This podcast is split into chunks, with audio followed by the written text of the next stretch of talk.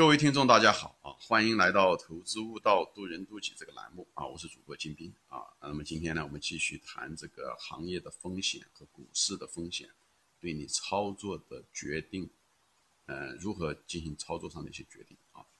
那么前面我都谈了一些理论啊，啊，就是说，呃，总结一下吧。一个，股价无法预测，就是股价具体在哪个底、哪个顶，你是无法预测，因为这是。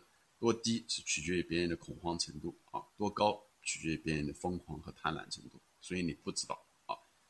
但是不代表说你不应该去猜，就是去预估行业有可能未来会遇到的机会或者是风险啊，这些东西包括政治风险啊，这些东西你都是应该有一定的估算的啊。人无远虑，必有近忧，不要对不见棺材不流泪，只是发生了你才突然之间变得很聪明。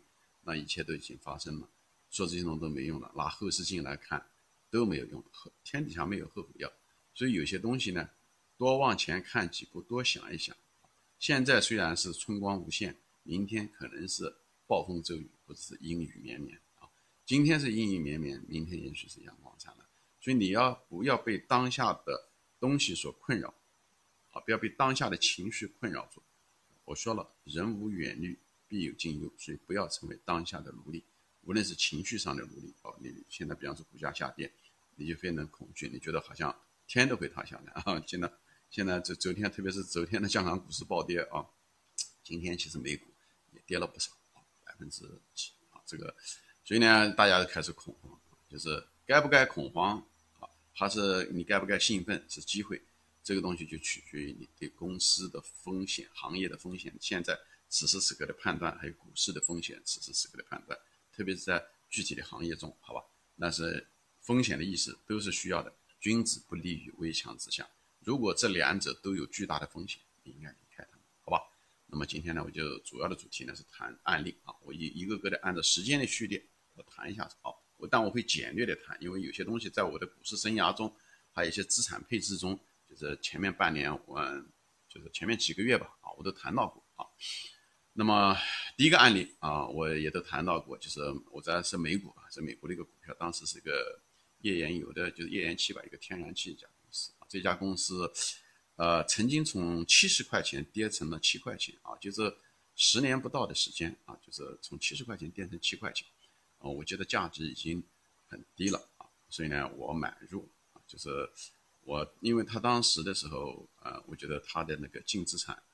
远远要高于它的市值，所以呢，我觉得物有所值，对吧？就是价值，所以的价值判断值就是价值远远高于它的价格的时候，对不对？那时候我觉得有安全边际了，我就买入了啊啊！没想到这股票呢，从七块钱呢又跌到成了呢七毛钱，又跌了百分之十。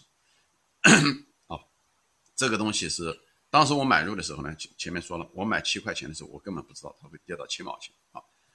但是呢，它越跌呢。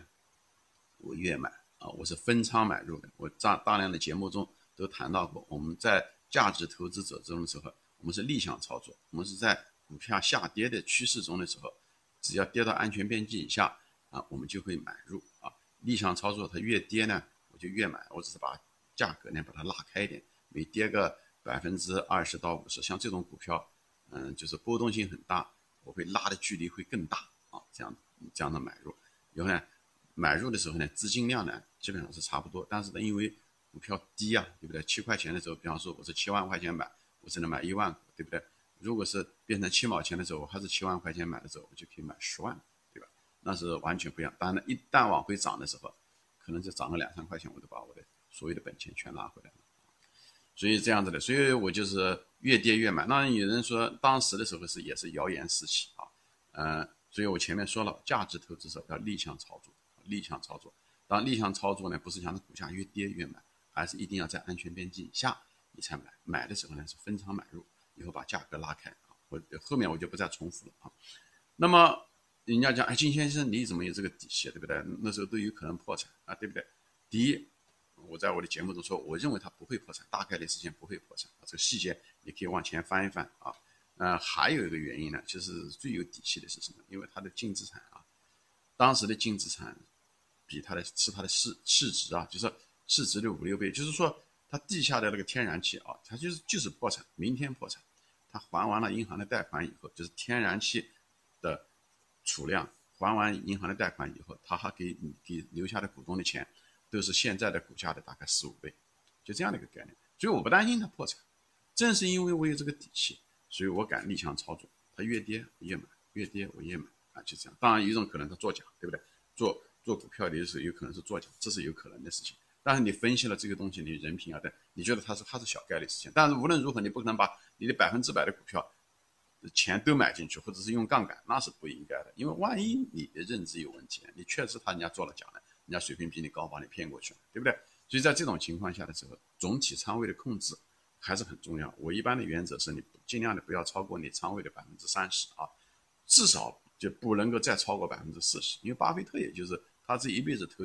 投资生涯中也就用过一次超过百分之四十啊，就是买了那个美国的运通啊，所以这个就是当时的情况啊。所以呢，呃，虽然我现在好像轻轻松松的说了一下子啊，从七块钱跌跌成七毛钱，那时候到跌成七毛钱的时候，人也是异常异常的紧张，是不是自己判断错了？是不是人家做假账？等等也有这样子的，但是你还是坚持住了。之所以能坚持住的底气，并不是说我有多有耐心，我有多勇敢，跟这都没有关系最主要的是。它的那个地产，它毕竟值那么多钱，就是它的那个天然气储量，毕竟只是它的市值的五六倍，所以这是值得啊。那么，因为今天的主题是谈到的这行业的风险和市场的风险，那我就这样谈一下子。所以，对于天然气，当时呢，美国的就整个世界的天然气的价格也是很低的时候，就是去年年初的时候，去年年初大概二三月份的时候，天然气的价格也是非常非常低啊，而且那时候三月份的时候。美国的就是全世界的石油期货竟然砸到了负值啊，零以下啊，所以当时中石油什么中油宝哈是什么东西，很多人亏了钱，就是因为这个。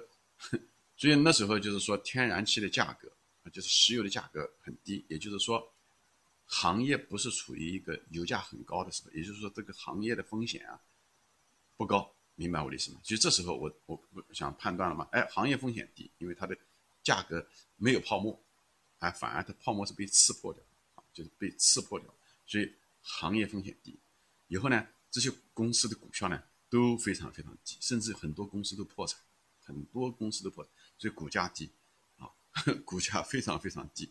所以呢，就是说市场也就是股市的风险也小，都泡沫都被刺破了，所以两个风险都非常非常小。啊，他们曾经都是泡沫都很大，十年前的时候都很大，都被刺破掉了，而且那股价跌的就是不能再跌了。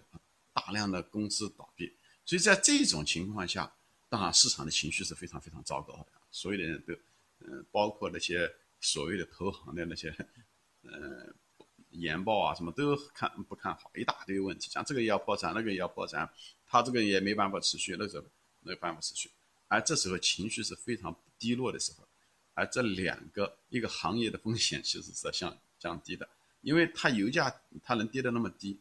对不对？已经跌了低于它的采集的平均成本线，那这个东西是无法持续的。一定最后那些高成本的死掉了以后，市场上还是需要这么多油啊。除非人家不用油，不用天然气是另外一回事情啊。它只要这东西还要用，这个东西周期还会来，人们还需要。特别是疫情的时候，人们用的少，但疫情总归会过去，所以呢，这个行业周期会起来啊。这时候就是说风险小，我讲的，因为它没有泡沫。我讲的就是风险小的意思，就是泡沫被吃破了。我说风险大的意思就是泡沫很大啊，就在这样的情况下，而往往风险很大的时候，人们反而更乐观啊。其实这个就更危险啊，这个就是更危险。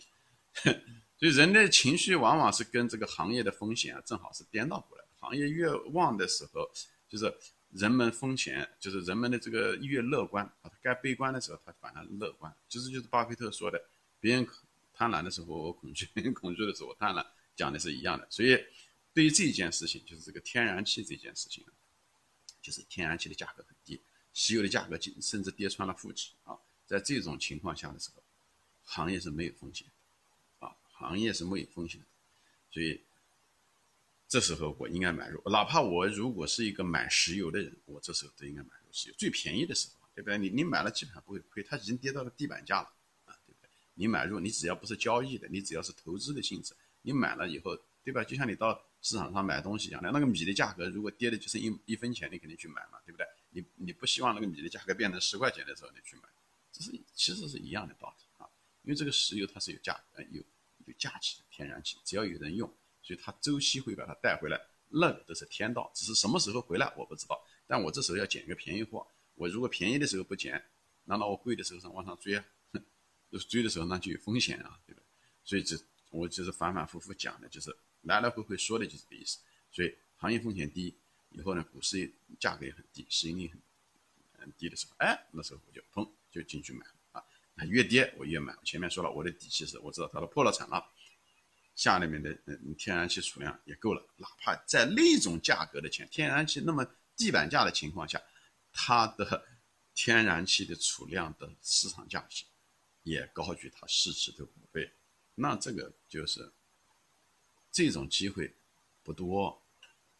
不多，所以呢，在两种风险都很低的情况下，又这么地板价的时候，市场上市场先生会犯这种错误真的不多，所以呢，我就当时就买入了，而且我也不断的在添仓，而且在加的时候，我也在不断的在研究天然气，在说 OK，我我是不是有些东西我真的没有看到，哎，所以我花了很多时间在研究天然气啊，特别是那种就是页岩油的那种天然气，那种怎么样的采集。